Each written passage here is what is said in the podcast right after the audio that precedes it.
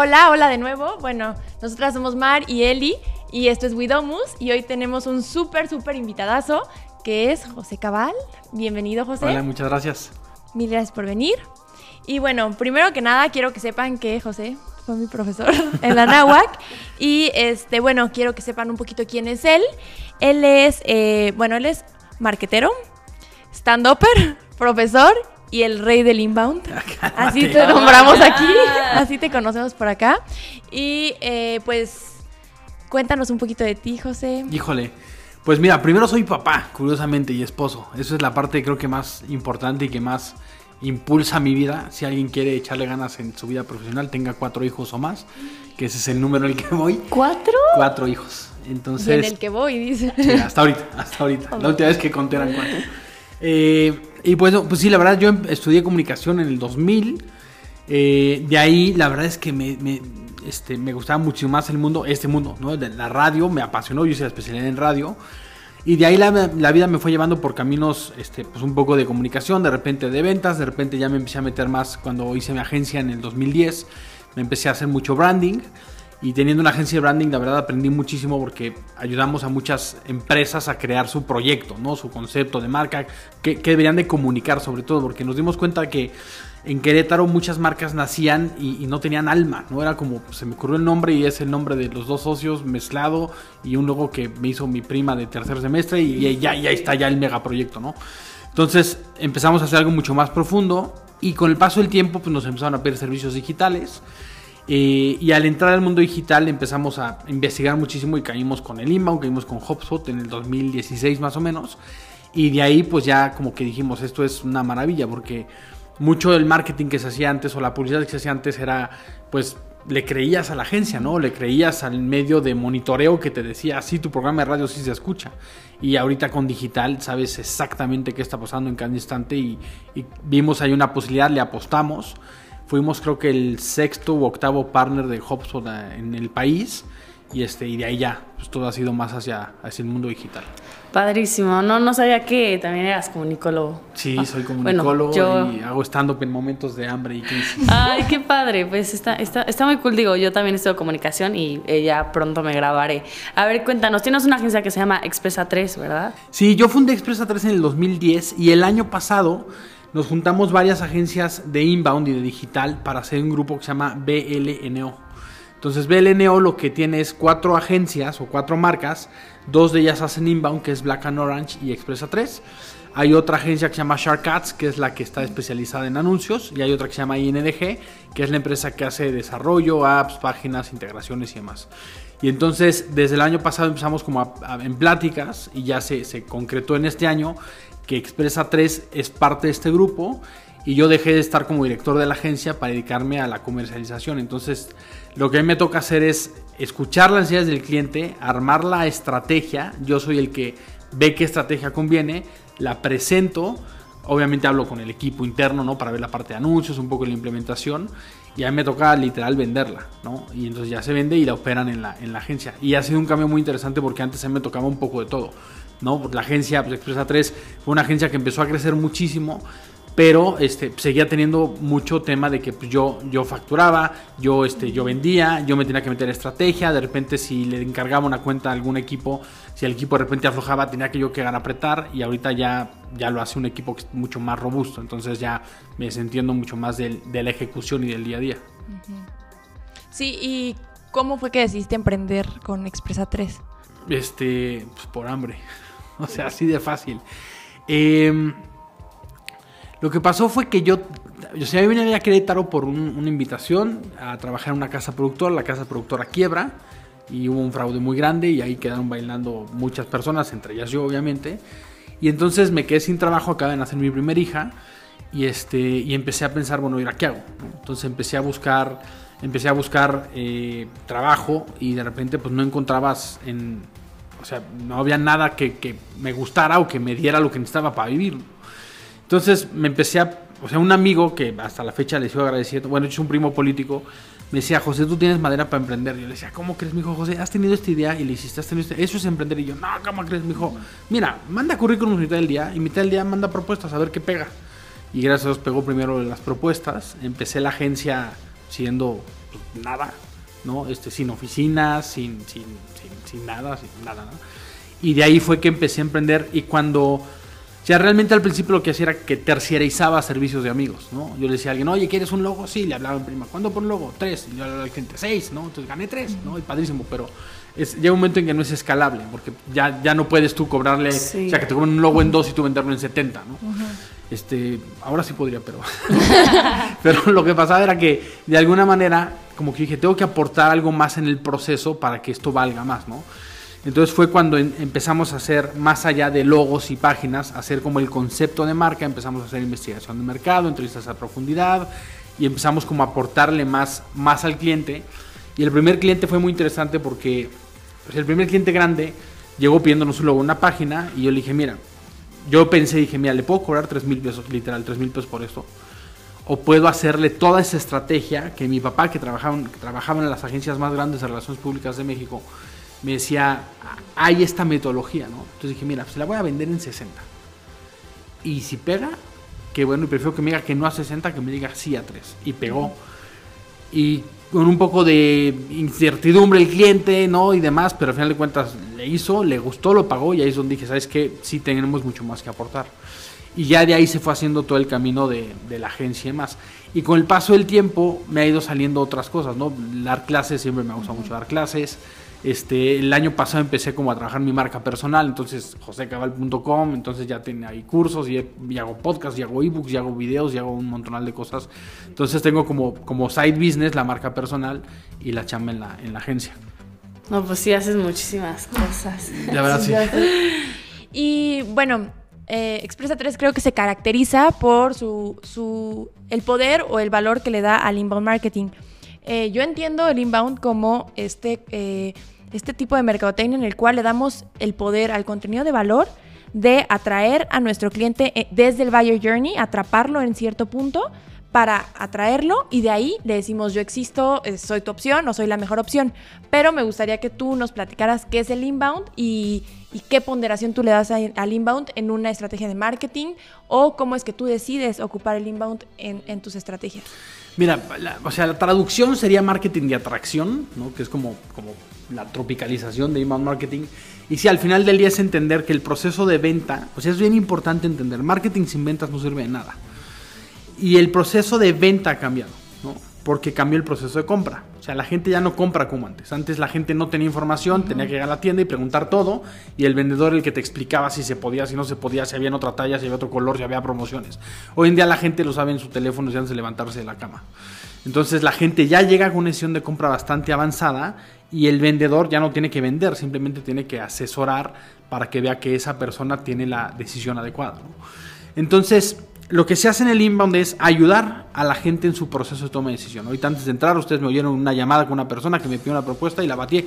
Fue, no soy la agencia para ti, pero te propongo estas cinco o seis cosas, resuelvo por aquí, por acá, por acá, por acá, por acá. Entonces, es esa la idea, es, aportarle valor a la gente.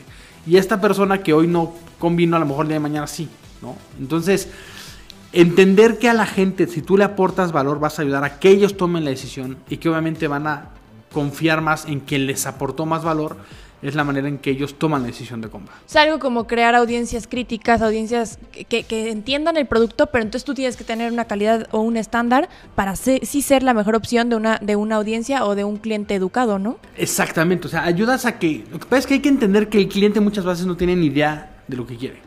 O sea, muchas veces no sabe que tu producto existe, ¿no? No sabe, o sea, por ejemplo, en Domus hay mucha gente que, que- que es inmobiliaria y no sabe que hay agencias especializadas en inmobiliarias. Entonces, a lo mejor hay una persona allá afuera que construyó o hizo un desarrollo y está pensando en cómo, en qué espectaculares son los mejores de Querétaro. No tiene nada que ver con lo que hacen ustedes o no es el core de lo que hacen ustedes. Pero el momento en que ustedes puedan hacer contenido que hable de por qué no o por qué ventajas y desventajas de espectaculares en un proyecto inmobiliario. Entonces, y les hablas objetivamente de qué es lo bueno y qué es lo malo en un espectacular. Yo soy muy honesto, uno de los primeros clientes que agarré eh, con inbound para inmobiliaria, fui muy ambicioso y dije, este cuate que no use papel. O sea, que no imprima nada. No quiero un flyer, no quiero un póster, no quiero una señalética, no quiero Todo nada, digital. todo digital. y nos dimos de topes, porque si necesitas algo, o sea, por lo menos necesitas que la gente que camina por ahí vea una pancarta que diga aquí se está haciendo un edificio, ¿no? Entonces digo, ahí también ahí fue como, como aprendimos también un poco ese tema de bajarle la soberbia. Pero sí, o sea, es entender que el cliente muchas veces no sabe ni lo que quieres y tienes que ser lo suficientemente inteligente para saber qué le ofrezco desde antes de que sepa que su problema se resuelve con lo mío e irlo acompañando.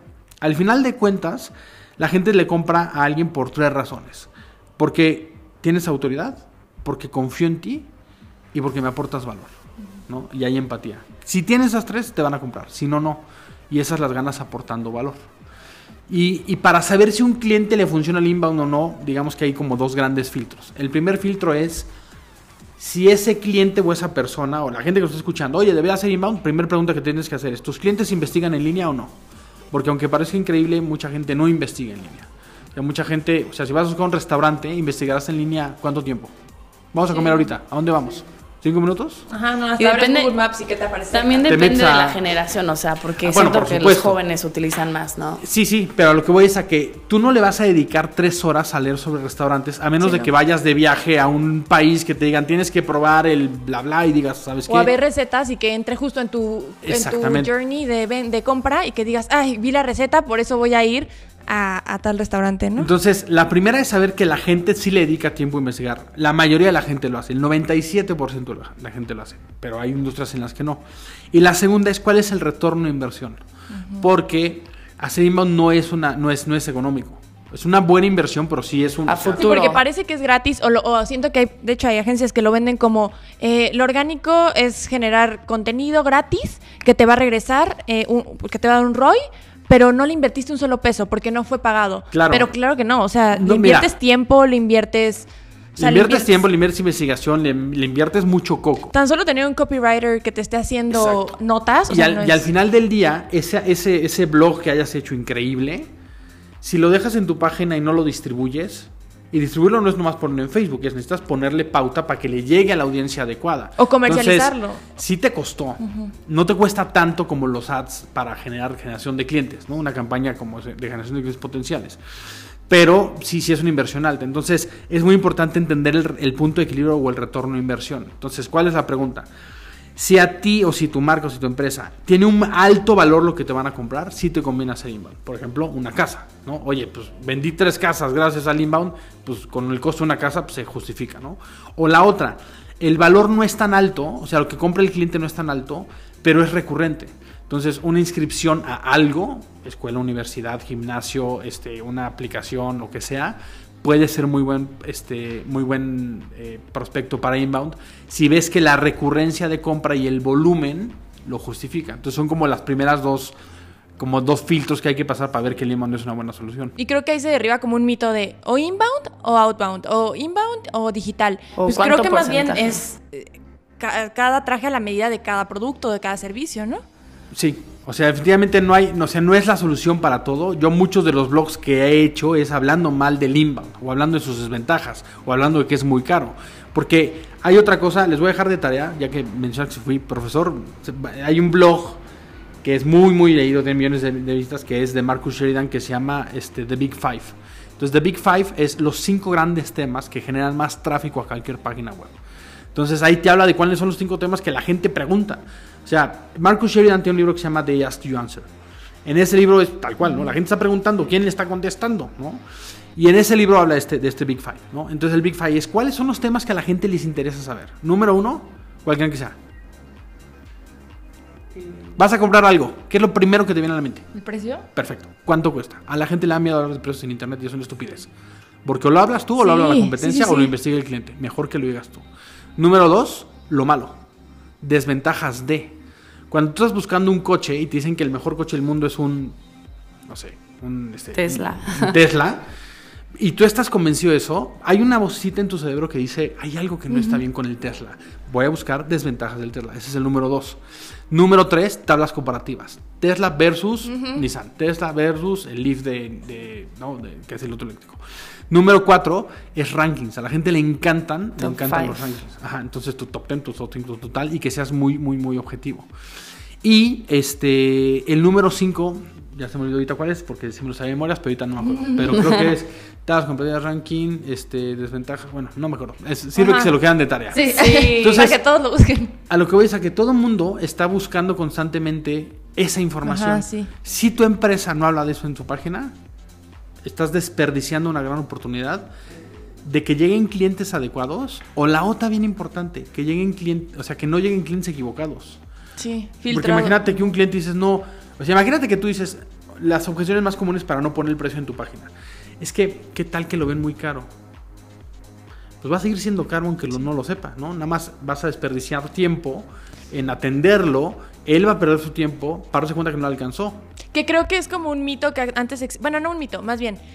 En el marketing tradicional o en, en la vieja usanza, eh, el recorrido de un cliente era en gran porcentaje... O sea, era muy pequeño, eh, veía tu anuncio. Y de ahí directamente llegaba con el salesman. Y ahí él tenía la labor de convencerlo de que tu precio era, era el correcto. O engañarlo, todos los mitos que hay de los vendedores, ¿no? Vendedores de carros. Leí que, por ejemplo, las personas más odiadas en, en Estados Unidos, o la profesión más odiada, es la de, la de vendedores de carros. Y la más aceptada es la de nurse.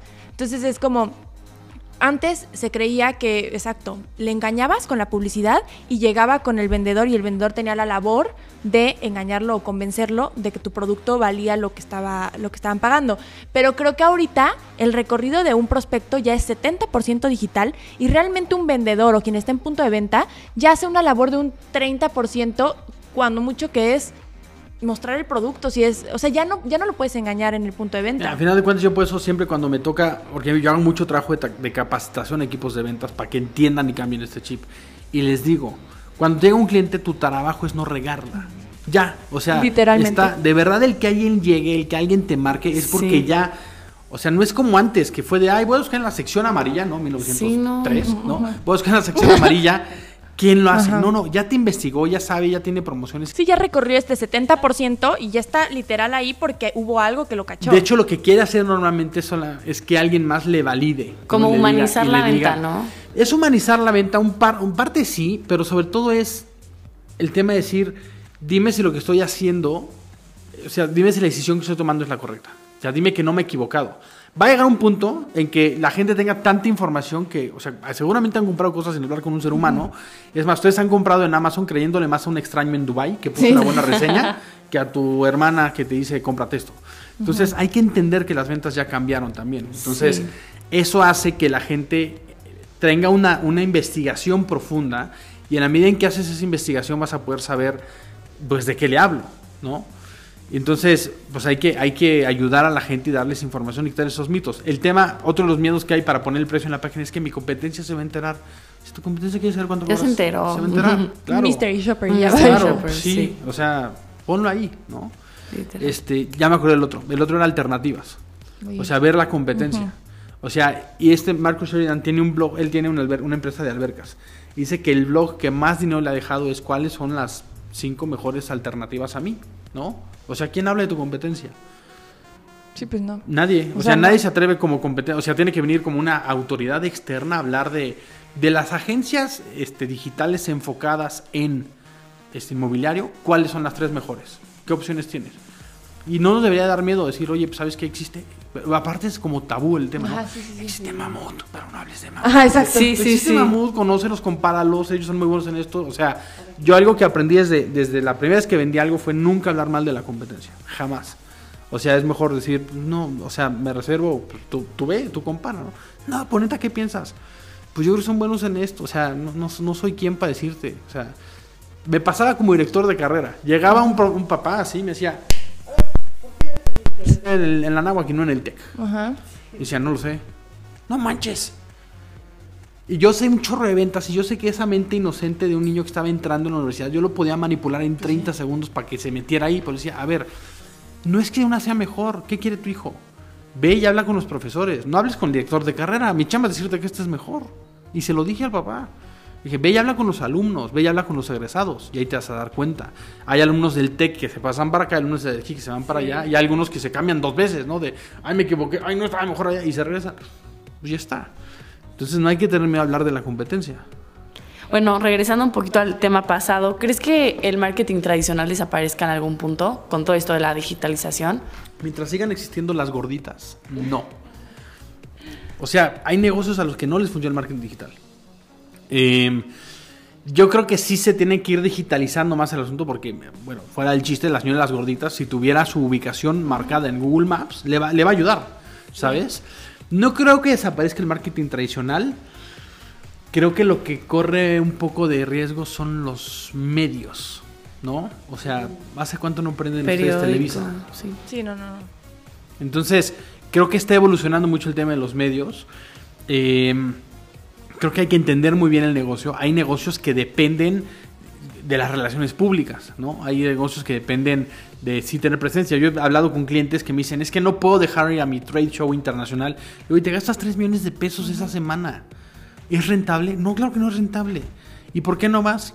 Porque si no me ven, piensan que me está yendo mal. Y yo creo que vean que me van y dije, bueno, pues si, si para tu empresa es importante invertir 3 millones en que la gente crea que te va bien, pues adelante, ¿no? Y es muy difícil cambiar esa mentalidad. Por más que yo estoy hecho todo numérico, cuadrado, tu embudo, cuántos leads generaste de allá, cuánto vendiste, se recuperó tu inversión o no, no me importa. Tengo que estar. Ah, pues, ¿Y sería posicionamiento o no? pues no sé. O sea, sí, pero entre los 40 que estuvieron ahí. O sea, yo estoy un poco en contra de las expos porque la gente va, se cansa, camina, regresa, va y llega a su hotel después de tres días con una bolsa de este tamaño llena de pelotitas antiestrés, plumas y libretitas que regaló todo el mundo y ya ni sabe qué es lo relevante para la gente. O sea, y el vendedor regresa con 300 tarjetas. Y ahora ponte a escribirle un mail a cada uno proponiéndole tal. Hola, ¿sabes cuánta? Sí. O sea, ¿han ido ustedes a expos así? de Ajá, ese sí, sí, nivel? sí. ¿Cuántos correos te llegan antes y después? ¿Cuántos son relevantes? Porque la gente no conoce. Entonces lo que hace la expo es que te vende aparte la base de datos y entonces te bombardean de información que no te interesa. Entonces, Y, y, por ejemplo, bueno, aquí como que un recurso que siempre se usa en el marketing inmobiliario es el mail- email marketing, ¿no? Y mándale mails. de ¿Para ti funciona el email marketing? para mí es una maravilla. Sí. Pero hay que entender para qué sirve. Ok.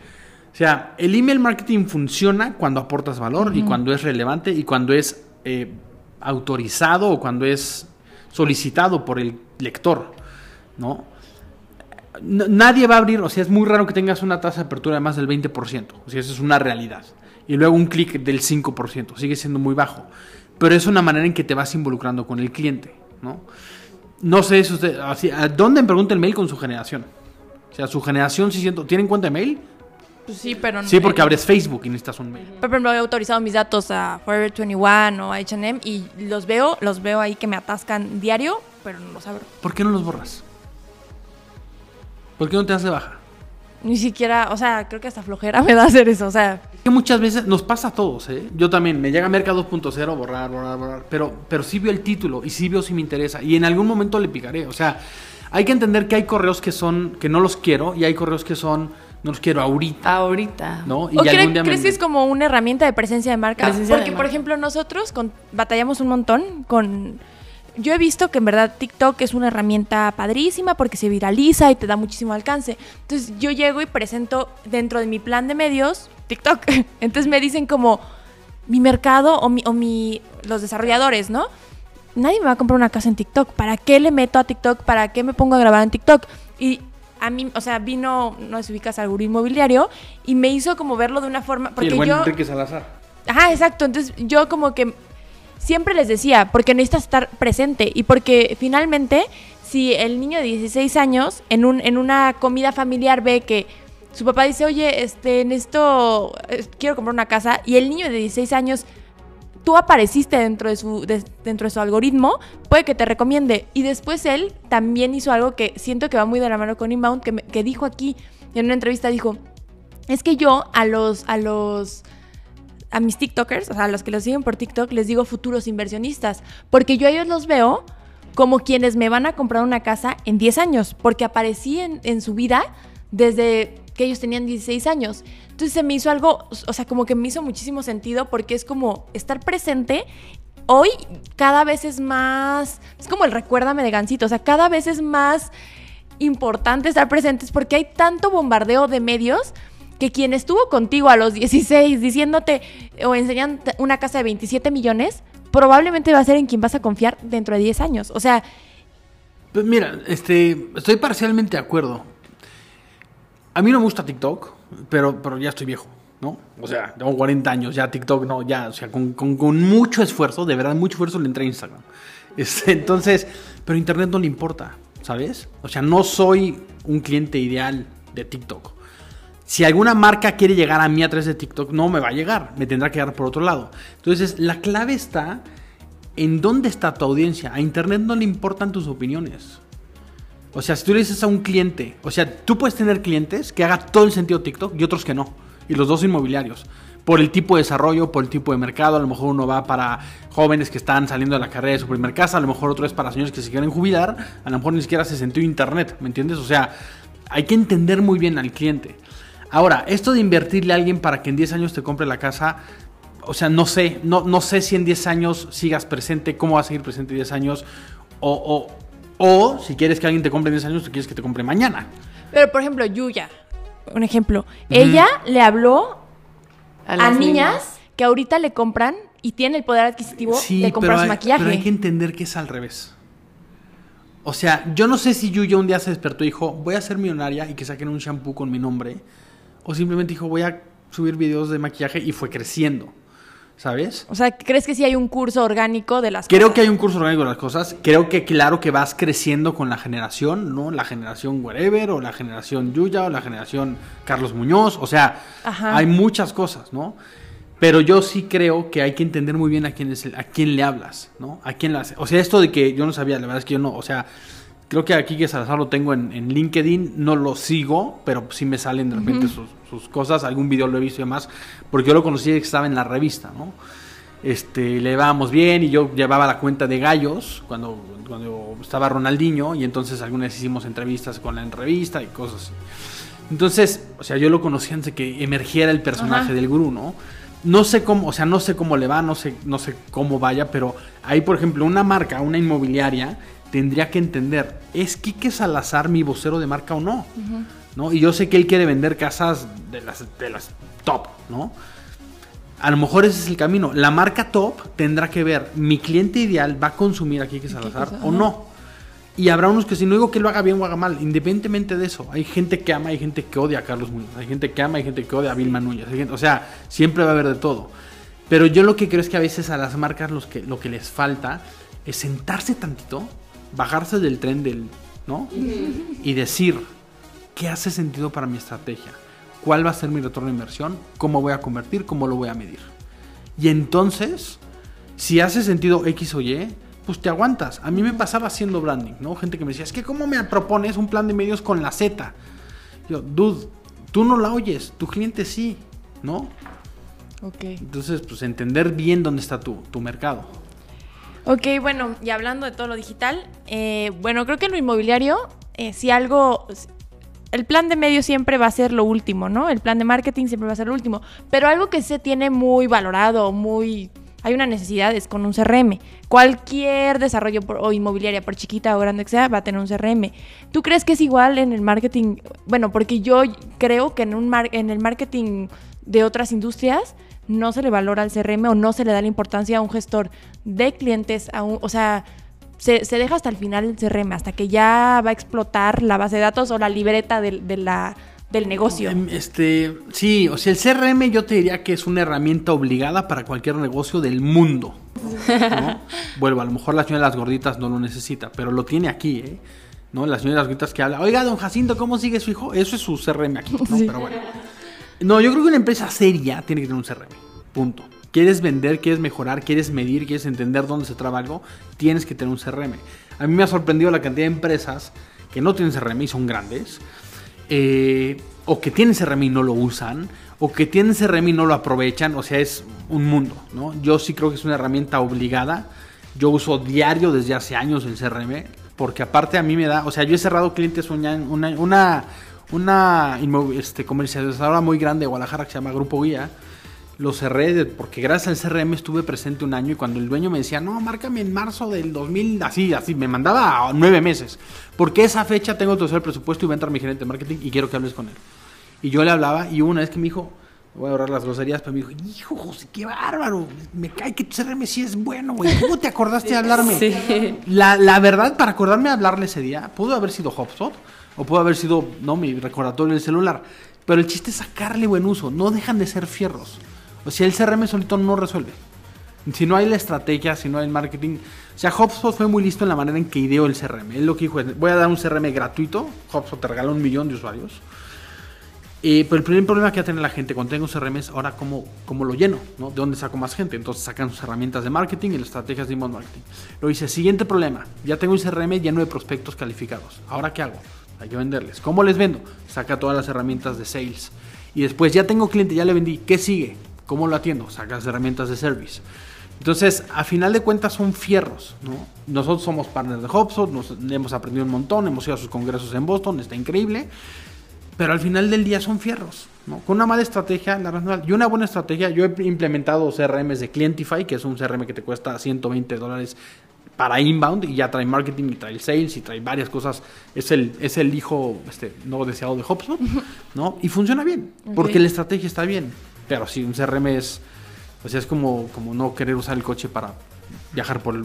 Y yo creo que la gestión de un, de, de un funnel de ventas en CRM es esencial de que- para tener resultados, ¿no? Y más en esto del marketing. Pero, ¿qué opinas? ¿Crees que hay una eh, constante lucha entre lo comercial y el marketing? Entre el área Pues, comercial y el no debería. O sea, pero entre. Entre, marketing y ventas. Ajá. Sí, ¿puedo meter comerciales o no?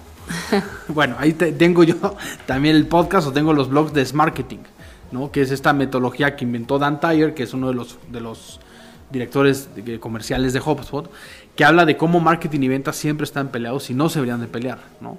Entonces inventó esto que se llama Marketing, que dicho por él se debería pronunciar Marketing porque él lo inventó y lo hace como quiera.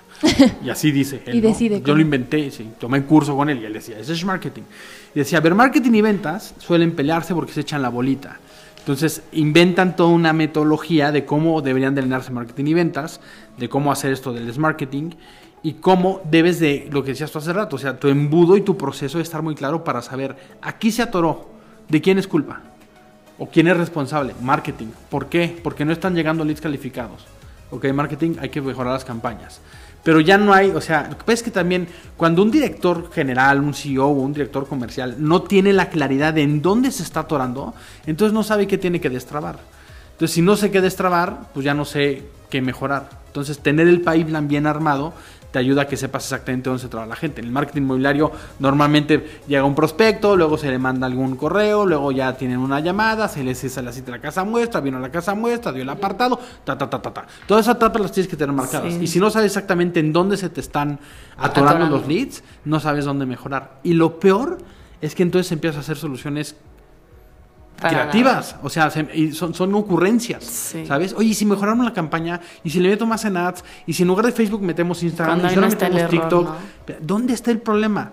Ah, pues ¿sabes qué? Pues ventas está tardando, tenía Sí, no un rango, tiene un rango de tres días para, para, hace poco hablé con alguien y me decía, no, pues mis seguidores, mis vendedores los atienden en friega, tienen tres días, le dije, no manches, tres días es una eternidad.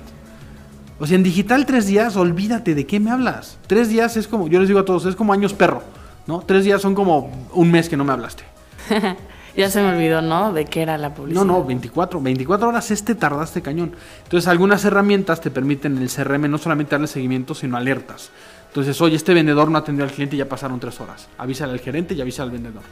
¿No? Última llamada. No lo atiendes, este, te lo asigno a alguien más, ¿no? O lo cierro yo. Ok, y tú qué. Bueno, ahora vamos a hablar un poquito de tu experiencia con los clientes. Eh, ¿Qué tanto o qué tan problemático tuve? Bueno, el contenido orgánico creo que es básico, en, sobre todo en tu agencia. Eh, ¿Nunca has tenido como un conflicto con los clientes acerca del orgánico? O sea, sobre percepciones, subjetividades, qué me gusta, qué no me gusta, por qué subiste esto, por qué... Pues mira, la, verdad es que al principio es difícil que entiendan. eh, sobre todo, yo soy muy, muy, como muy claro al principio de trabajar con un cliente porque le digo, entiende cuáles son eh, los tiempos. O sea, el orgánico toma tiempo. Es más barato a largo plazo. Pero toma tiempo. O sea, a mí cuando me hablan que me dicen, no, quiero resultados para mañana, le dije, ah, pues habíamos hablado hace cinco meses. No voy a darte resultados para mañana. ¿Quieres? Va. No quieres, no pasa nada. ¿no? Y es parte de la mentalidad de inbound. También el decir, oye, no todos los clientes tengo que decir que sí. O sea, nosotros le- hay clientes a los que decimos, ya no quiero trabajar contigo porque no traes la mentalidad que necesito. Ay, qué payaso. No, perdón, queremos mantener la agencia muy limpia en lo que sí queremos atender y no queremos atender. Entonces, el que el cliente desde un principio o la persona que va a hacer inbound entienda que toma tiempo es muy importante. Segunda, no son ocurrencias. O sea, hay un análisis de buyer persona, hay un análisis de keywords, hay un análisis de palabras más buscadas en SEMrush y en, y en este, Numersuggest o en Answer the Public. Entonces ya no es lo que tú opines. Ay, ¿por qué no hablamos de tal tema? Sí, a ver, aquí está. Yo eso siempre lo escribo desde el principio. Eres bienvenido a proponer y lo que quieras, nos encanta que te involucres. Pero todo tiene que estar repartido por datos. Lo que digas tú o lo que diga yo. Oye, si le metemos en. Voy a inventar una tarugada, ¿no? En Lady Multitask, vamos a ver datos. ¿Hace sentido Lady Multitask o TikTok? Sí, damos. ¿No hace sentido? Entonces no. O sea, no somos una agencia cumple caprichos. Porque aparte es un juego interminable. Es que mi competencia dio gorras, quiero poner gorras. ¿Por qué? No, o sea, entonces yo creo que es muy importante entender qué vas a lograr y qué datos te respaldan para hacerlo. Entonces cuando el cliente te dice, es muy raro que un cliente nos rebote un contenido. A lo mejor dice, oye, no suena mucho a mi personalidad o está muy serio, pero nunca jamás es este tema no. Porque si dices este tema no, le dices, ahí están los datos. Ok. ¿no? Incluso nosotros que decirlo es que crees tú a tu, a tu bodega, le dices almacén. Y, y este, y hay que ponerle bodega en el anuncio de Google. No, es que en la industria todo el mundo dice almacén. Keywords. ¿Cuántas veces dice? Ahí está bodega. ¿Alguna otra pregunta? No. Sale. Vámonos con bodega. Entonces, no me mides por, por gusto, me mides por datos. Sí, los datos no mienten. Sí, nosotros hemos tenido experiencias con clientes de batalla eterna, de que son sus gustos y no se pueden mover, pero entonces nosotros como gente con experiencia que sabe, le queremos como cambiar la mentalidad y son mentalidades muy cerradas en donde no se pueden lograr este, los resultados que queremos, más que nada por el cliente, ¿no? Que te rechaza todo, que este arte no me gustó, que porque este tema, entonces es como algo a veces complicado, ¿no? La verdad es que nosotros ya, ya le dimos la vuelta a eso. Y desde el principio les digo, no somos una agencia de creativa, somos una agencia derivativa. Aquí hay números y aquí nos hace ver. Hace poco seré un cliente, un, una inmobiliaria muy grande en Mérida y me decía, es que, ¿qué pasa si un día yo tengo una urgencia? ¿Me van a responder rápido o no? Define urgencia y define rápido. Ahora, si la urgencia hace sentido, haremos todo lo posible por darle salida. Si no hace sentido, ni te vamos a hacer caso. Y no es por ojete, o sea, igual nosotros, si se nos ocurre, o sea, tú como cliente al revés, también nos deberías decir, oye, ¿por qué, ese- por qué esa ocurrencia? No, no es ocurrencia, aquí está esto y esto y esto y esto. Aquí está tu buyer persona, aquí está tu paleta de color, aquí está lo que al cliente le gusta. Entonces ya es como todo mucho más analítico. Entonces, gran parte de lo que se hace en el inbound es entender que las agencias nos tenemos que ver como un doctor, un doctor choncho, un cirujano. ¿Sabes? O sea, no puedes llegar con un cirujano y decirle, oye, me está oliendo mucho el corazón, siento que me deja de latir, pero, pero necesito una aspirina. Exacto. Entonces el doctor te va a decir, no, necesitas una cirugía y tiene que ser mañana. No, no, no, es que yo prefiero la cirugía. Ah, entonces no es conmigo. Quiero una aspirina. Mira, te puedo dar una aspirina. De entrada mi aspirina te va a costar 40 mil pesos porque viniste con un cirujano de corazón a pedir una aspirina. Hubiera sido con el doctor Simi, ¿no? Pero no te va a curar. Entonces sería responsable de mi parte darte la aspirina. Prefiero que, que si no es conmigo porque no te cae bien que sea, ve con otro cirujano, te puedes morir. Entonces, esa es la chamba como consultores. Entonces ya no es estarnos peleando por si posteo 7 veces o 14 veces en Facebook. ¿no? Yo le digo al cliente, a mí le dije, si, si veo que Facebook le puedo dejar de postear, le dejo de postear. No me estás pagando por número de posteos al mes, me estás pagando por número de leads. ¿Qué prefieres? ¿Que te aumente posteos y baje los leads? ¿O que baje posteos y aumente leads? No, no, pues leads. Ah, y si para tener los leads tengo que contener, mantener los posteos, pues se seguirá posteando. Pero a veces el problema ya no es de leads, es de conversiones. Tienes los leads, pero no, los, no estás logrando que vengan a la casa muestra. Entonces, ¿para qué le seguimos metiendo anuncios? Tu problema no está ahí. Por eso el CRM es tan importante para ver dónde se está parando el proceso. Entonces, ¿qué hacemos para que la gente venga? Les mandamos más correos, le hacemos una promoción, armamos un juego, etcétera, etcétera. Sí. Muy bien. Y ahora vamos a ponernos chistosos y cuéntanos acerca de tu trayectoria como stand-up.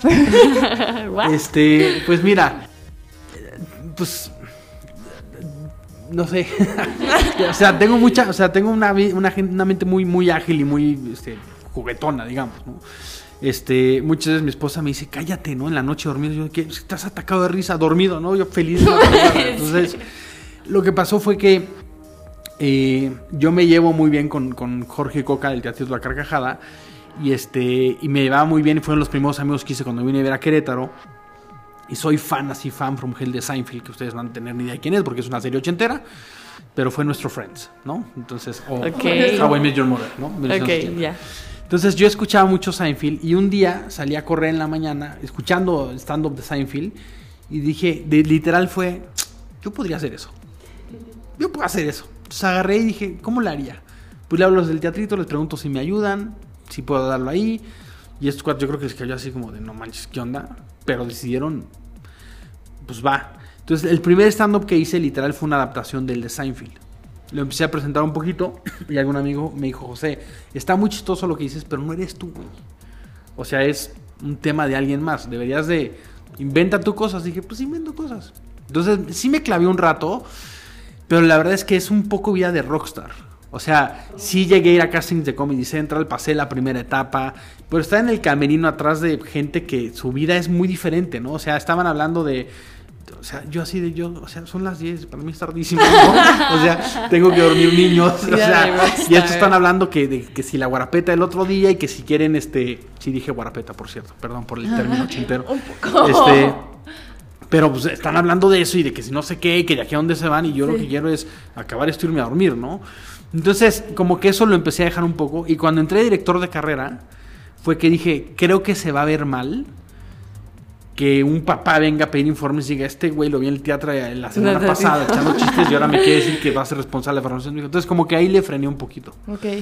Y Wow. pues ya. Pero pues todavía en tu podcast, este, como que rescatas algo de Pues lo que no, hubo. o sea, la verdad es que el- el- la idea de hacer el podcast que se llama Stand Up Marketing era como para verles algo divertido. Y sí, por ejemplo, entrevisté en algún momento a Bubu Romo, ¿no? Que es el, el dueño de la caja popular. Y entonces hablamos de la creatividad y de no sé qué, ¿no?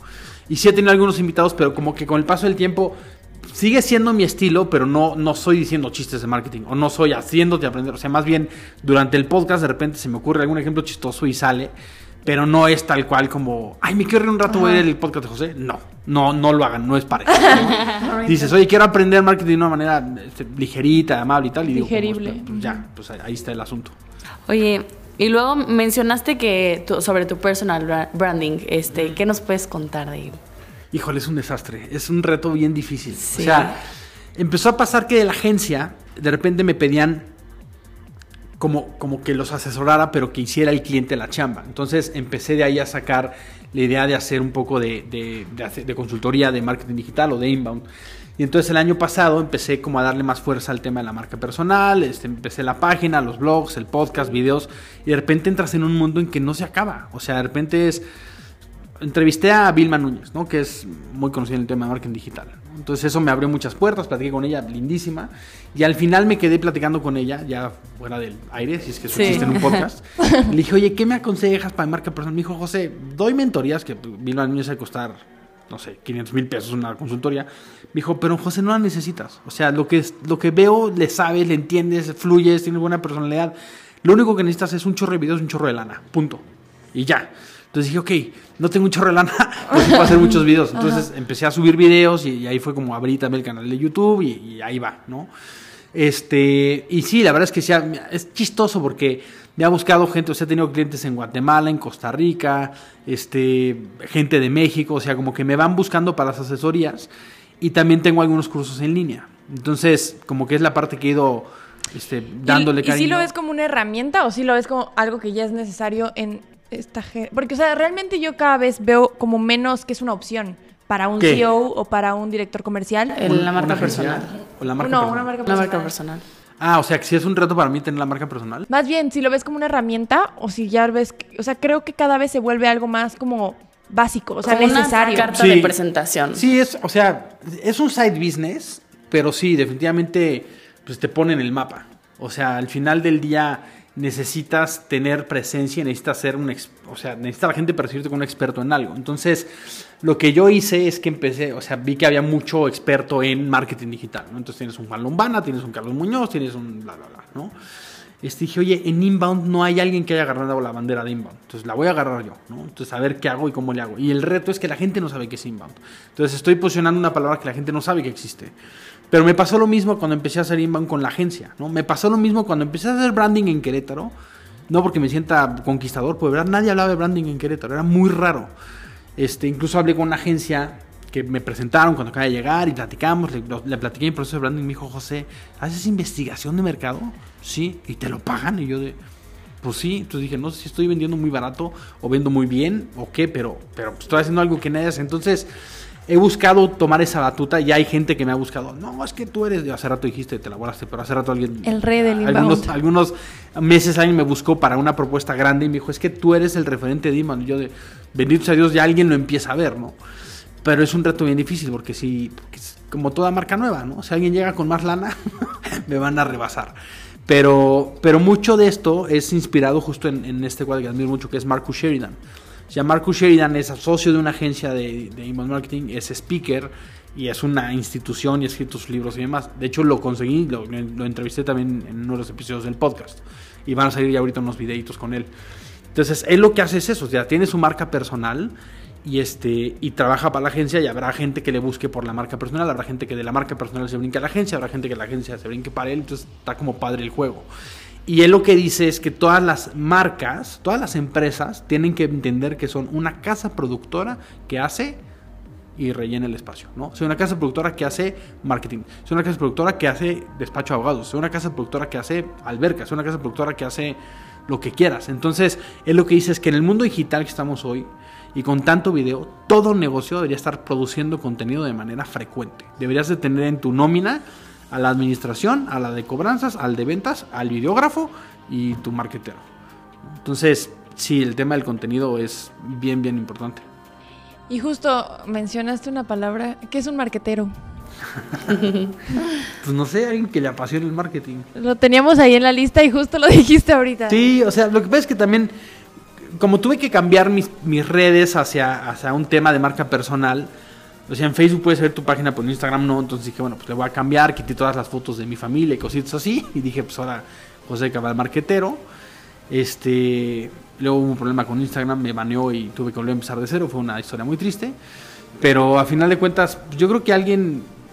O sea, es, chistoso porque si tú no puedes llegar a presentarte en una, con un cliente, si hola, yo soy marquetero porque como que la misma palabra denigra la profesión, ¿sabes? Soy como experto en marketing o lo que quieras, ¿no? consultor. Es decir, soy marketer, exacto, consultor, lo que sea, pero pues, como que tiene ese juego, ¿no? Es decir, ah, pues, soy marketero porque aparte de verdad para mí es muy divertido, o sea, a mí me apasiona muchísimo llegar con alguien y decirle, ven, te voy a enseñar unas cositas, ¿no? Y enseñarle lo que pueden, lo hacía con ustedes en clase, ¿no? Que veas, oye, mira, todo esto puede saber de una persona por su huella digital. Y, no manches, neta, sabes eso de mí. Y lo sé yo con una herramienta gratuita. Imagínate lo que no sabe Facebook. No, él me abrió los ojos con las cookies. O sea, yo no quería volver a permitir una cookie en mi vida. Así, él me puede decir así de, supe dónde estuviste hace cinco. Y yo, ¿qué? No es porque aceptes una cookie. ¿En serio? Sí, entonces, o sea, como es, pues eso, o sea, como esa parte divertida de hacer el marketing. Sí. Ok, perfecto. Pues mil gracias. No, muchas gracias a ustedes. Se acabó el tiempo. Siempre nos enseñas muchas cosas. Creo que tienes muchísimo conocimiento. Me gusta cómo lo compartes. Tienes una forma eh, asertiva de comunicar. Tenías que ser comunicólogo. y, y, eso es como un muy buen mix porque creo que ahorita estamos atascados de contenidos sin fondo. Este, como literal sin valor al vacío donde alguien sale y dice algo porque lo creo porque quiere decirlo y es, es grato encontrarse con gente que aparte de que lo sabe y de que hay experiencia detrás lo sabe comunicar y te lo hace divertido y te lo hace ameno y se disfruta mucho. No muchas gracias. Pues bueno antes de que nos vayamos por favor com eh, compártenos tus redes sociales donde te encuentran tu página web YouTube de que todo acá comercial. Pues mira este en josecabal.com está prácticamente todo. Este va a salir pronto una librería con un chorro de ebooks. Este, en Facebook estoy como José Cal Marquetero, en Instagram como José Marquetero y en YouTube también José Cal Marquetero. Entonces, pero el canal más fácil con con ya, Ya lo escucharon para que lo sigan, lo escuchen en sus podcasts, videos, que a mí me encantaron. Yo este, en la semana estuve viendo varios y aprendí Maratón de José Cabal. Maratón de José Cabal, porque pues no tuve la fortuna de que fuera mi maestro, pero padrísimo, se los recomiendo yo, que lo acabo de escuchar. Muchas gracias. Pues un gustazo, José, muchísimas gracias. Gracias, a ustedes. bye. bye.